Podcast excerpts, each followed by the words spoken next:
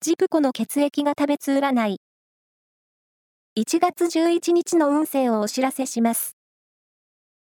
監修は、魔女のセラピー、アフロディーテの石田も M 先生です。まずは、A 型のあなた。人の意見ややり方から学ぶことが大きい一日。うまく取り入れると成長できそう。ラッキーキーワードは、カシミヤ。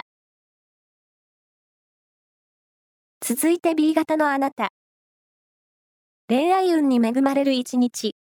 友人の計らいで気になる人と急接近できそう。ラッキーキーワードは、ケバブ。大型のあなた。気持ちが穏やかになり、誰にでも優しくできる一日です。ラッキーキーワードは、フレームブルー。最後は AB 型のあなた。集中力に欠ける一日です。